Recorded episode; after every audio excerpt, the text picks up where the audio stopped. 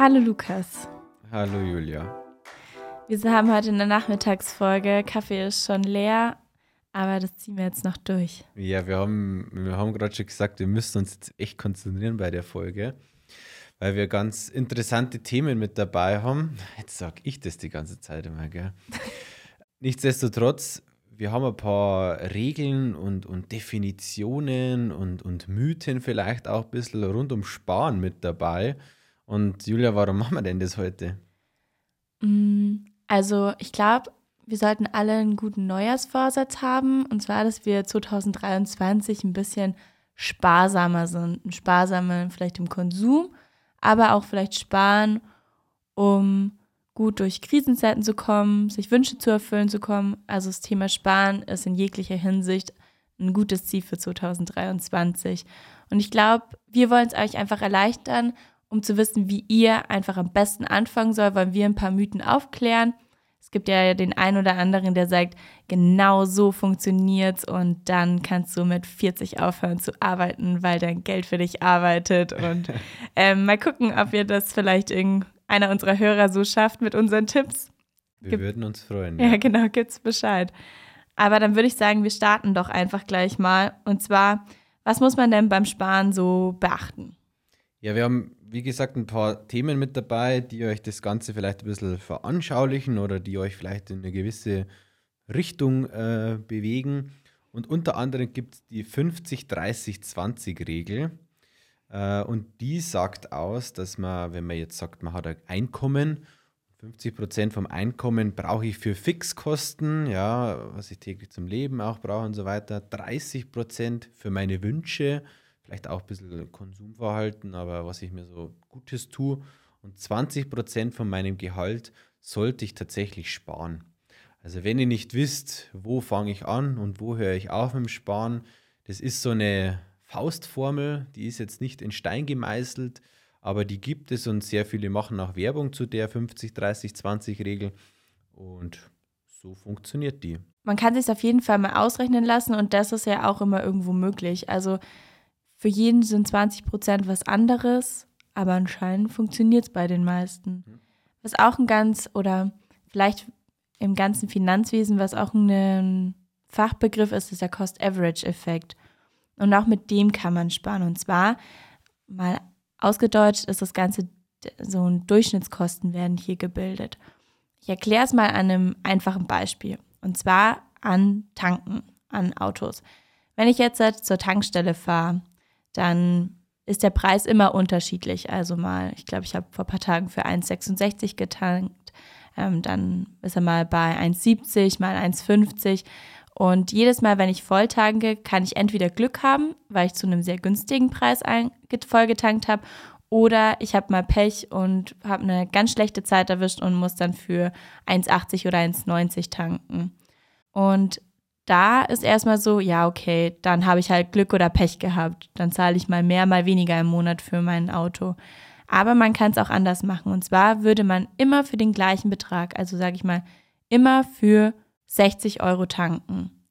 Klar ist mein Tank nicht voll, aber wenn man dann die Durchschnittskosten bildet, kommt man durchschnittlich auf einen günstigeren Preis. Und warum erkläre ich euch das Ganze? Weil es bei einer Anlageform bei den Fonds nämlich so ist. Das ist nämlich der große Vorteil, dass man einfach jedes Mal bei Sachen, die immer einen anderen Preis haben, die am Markt einfach gehandelt werden, wenn man immer dasselbe irgendwo ausgibt, fährt man halt nicht dieses Risiko, zu teuren Preisen einzukaufen, weil man ja durchschnittlich immer das Gleiche für in dem Fall eine Anlage ausgibt. Genau, also man hat einfach ein durchschnittlich positiv, positiveren Einkaufswert, wie wenn man immer ein gewisse Stückzahlen kaufen würde. Genau. Ganz interessant, wie du sagst, beim monatlichen Sparen. Was auch interessant ist im Sinne von der Vermögensanlage, es ist die 72er-Regel. Die 72er-Regel besagt, wenn ihr beispielsweise einen Zinssatz habt, der fest ist, von einem Prozent, braucht ihr 72 Jahre, um euer Vermögen zu verdoppeln. Wow. Das ist ganz schön lang.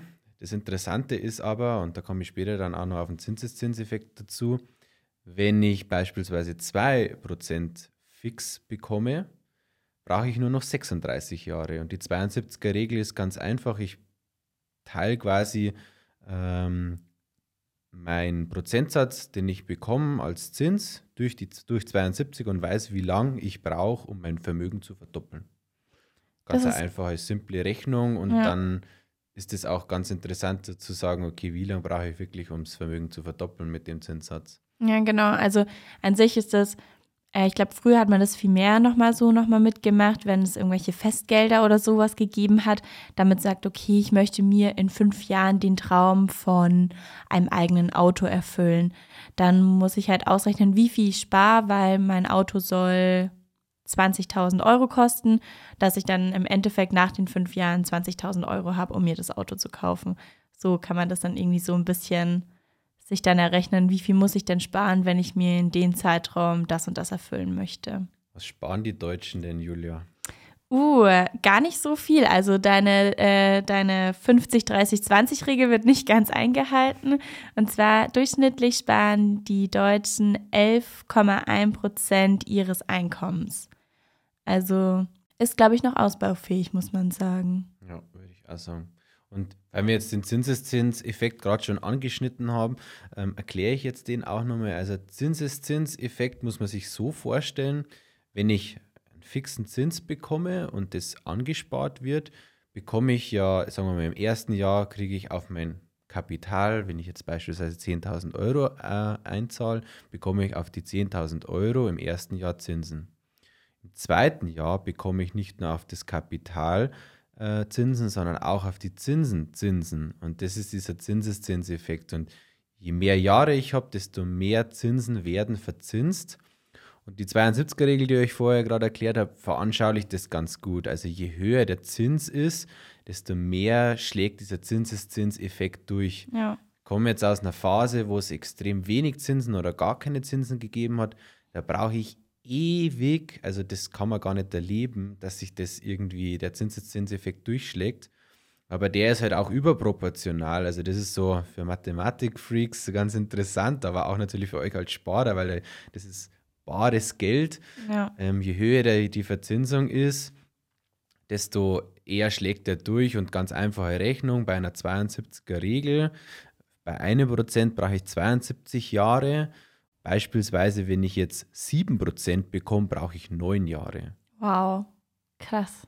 Also das ist schon ein Riesenunterschied. Ja, und vielleicht passt da die nächste Regel, die ich jetzt noch auf dem Zettel habe, und zwar die 4%-Regel. Also irgendwie lauter Zahlen heute. Aber man sagt, wenn man nicht mehr arbeiten will und früher in Rente gehen möchte, dann muss man, braucht man 4% Rendite aus seinen Anlagen, um davon leben zu können. Okay, also ich versuche es jetzt mal ganz einfach zu erklären. Ich musste auch erstmal zweimal lesen, bis ich es sozusagen richtig verstanden habe und hoffe, dass, ich's, dass ihr es bildlich vorstellen könnt. Also, ihr möchtet mit 4% Rendite irgendwann leben. Auf dem Sofa hocken und euer Geld für sich arbeiten lassen. Dafür müsst ihr aber ja erstmal Kapital eingesetzt werden, dass sich diese 4% auch zum Leben, euch zum Leben reichen. Und das könnt ihr ganz einfach errechnen, weil auch das ist ja von jedem zu jedem irgendwie unterschiedlich. Der eine lebt sehr sparsam und der andere lebt auf großem Fuß. Heißt, ihr errechnet euch mal, was ihr in einem Jahr dann so ausgibt. Und diesen Betrag müsst ihr mal den Faktor 25 rechnen. Und diese Zahl, also dieser Betrag, der dann rauskommt, diesen Betrag müsstet ihr erstmal ansparen oder vielleicht seid ihr ja schon so reich, dass ihr den gleich anlegen könnt. Und daraus müssten dann aus 4% euch dann jährlich reichen. Und aus diesen 4% müsst ihr dann im Jahr auskommen. Und da müsst ihr nicht arbeiten, sondern könnt euer Geld arbeiten lassen. Ich habe was weniger kompliziertes und das ist Abräumsparen, aber sehr effektiv. Abräumsparen ist quasi auch eine Einstellung, die ihr bei uns auch vornehmen könnt. Und zwar, dass ihr am Ende des Monats oder wann ihr quasi euer Gehalt bekommt, bevor es kommt, alles, was auf dem Konto ist, wird auf ein Sparkonto oder auf ein Tagesgeldkonto äh, umgebucht. Das Konto ist dann bei Null und das Gehalt geht drauf und dann hat man auch immer so ein bisschen dieses, äh, ja, Abräumen, Abräumen mitgenommen und hat dann auch einen Sparanteil und hat dann immer ein bisschen was weg vom Konto und es ist aufgeräumt und ja. Genau. Also ich finde, es gibt auch so zwei Lager von Menschen. Und die einen räumen ab und die anderen müssen, wenn das Gehalt kommt, gleich sparen, sonst ist das Geld nämlich weg. Und ich muss leider zugeben, ich gehöre zur zweiteren Sorte.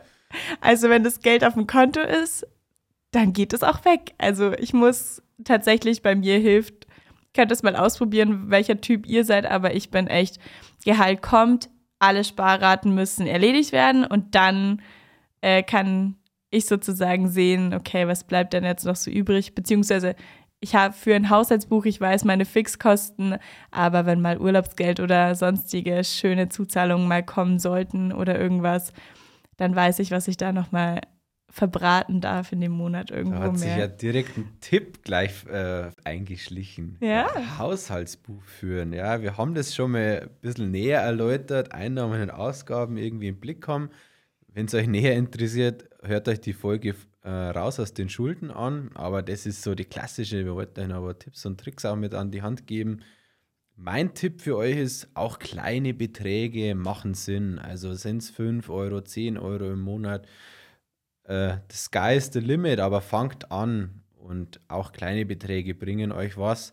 Und wenn es nur dann ist, euch dazu Wünsche erfüllen oder äh, die nächste Versicherung zu bezahlen. Also auch kleine Beträge machen einfach Sinn. Ja, voll. Und ähm, vielleicht lacht der eine oder andere über 5 Euro, aber ich habe ein ganz bestimmtes Produkt in dem Fall im Kopf, weil ähm, fünf, mit 5 Euro kann man schon riestern, also was für seine Altersvorsorge tun, weil das so diese 60 Euro im Jahr, was es dann sind, wenn man die 5 Euro monatlich zahlt, sind diese Mindesteinzahlsumme bei einem Riester-Vertrag. Und dazu bekommt man noch staatliche Förderung. Heißt, ich brauche nur 5 Euro, damit mir der Staat was für meine Altersvorsorge nochmal mitspart. Und das sind eigentlich Gelder, das ist eigentlich normalerweise immer drin das am besten digital machen, damit es auch dem Vertrag drauf ist. Ja. Aber man könnte natürlich auch das gute alte Sparschwein mal wieder rausholen oder die Sumsi-Sparbox, was man da so alles im Keller vielleicht findet. Und wer sich mit digitalem Sparen, nenne ich es jetzt einfach mal, schwer tut, dann hebt Geld von eurem Konto ab, nehmt das Bargeld, tut es in die Box Schmeißt ja. den, Schlüssel, den Schlüssel nicht zu weit weg, weil ihr wollt irgendwann wieder an das Geld ran. Ähm, oder von mir aus symbolisch, holt ja. den Hammer und macht es auf und freut euch über den Inhalt, aber eigentlich ein interessanter Tipp zum Sparen. Ja, es ist ganz witzig, weil ähm, es gibt ja jetzt halt für, meistens haben es Männer, diese, ähm, diese Mini-Geldbeutel, wo nur die Karten reinpassen, diesen Schieber. Und das ganze Kleingeld hat eigentlich gar keinen Platz mehr. Und ich kenne jetzt halt wirklich viele, die das so, wirklich dieses Kleingeld, was sie immer so haben, dann irgendwo in eine Sparbüchse reinschwenden. Und es sind immer regelmäßig Leute, die sagen so, hey, das ist so ein richtig nettes Weihnachtsgeld dann nochmal am Ende des Jahres, weil echt viel zusammenkommt, nur mit diesen paar Münzen immer nach dem Einkauf. Was ihr nicht tun sollt, wäre sparen auf Kredit. Also wenn ihr irgendwo in der Dispo hängt oder ähm, Schulden habt oder also wenn einfach irgendwo nur eine Rechnung offen ist, dann lasst die Sparrate mal einmal aus oder beendet sie und fangt zwei Monate später wieder an. Das ist gar kein Thema nicht.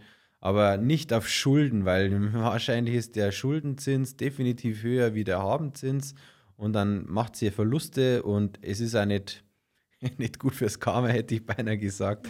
Aber es macht einfach keinen Sinn, deswegen tut es nicht. Ähm, wenn ihr Dispo habt oder Schulden, regelt es das. Das ist gar kein Thema nicht. Aber dann sparen danach wieder. Ja. Und beim Sparen auch ein bisschen sich davor erstmal Gedanken zu machen. Und zwar vor allem finde ich auch über so, für was spare ich und wie lange muss ich dafür sparen oder wann möchte ich mir das erfüllen? Weil das eine ganz, ganz wichtige Information für einen Berater erstmal auch ist, damit er euch einfach auch richtig einschätzt. Also müsst ihr sehr flexibel sein, weil die Kosten jederzeit auftreten könnten oder also weil du sagst, ja, also ich könnte, ich habe schon ein Grundstück und bauen will ich jetzt vielleicht so die nächstes Jahr oder übernächstes Jahr. Heißt, irgendwo was anzulegen, wo man langfristig, wo du sagst, okay, es lohnt sich erst so ab fünf Jahren oder das sollte man schon ein bisschen länger drauf hinmachen, das wäre einfach absolut doof. Und deshalb da auf jeden Fall riesen, riesengroßer Tipp, macht euch Gedanken für was und wie lange. Was ich ja ganz wichtig finde, baut euch auch ein bisschen ein Polster auf, vielleicht nicht unbedingt auf dem Girokonto, aber halt auf einem Sparbuch, auf dem Tagesgeld.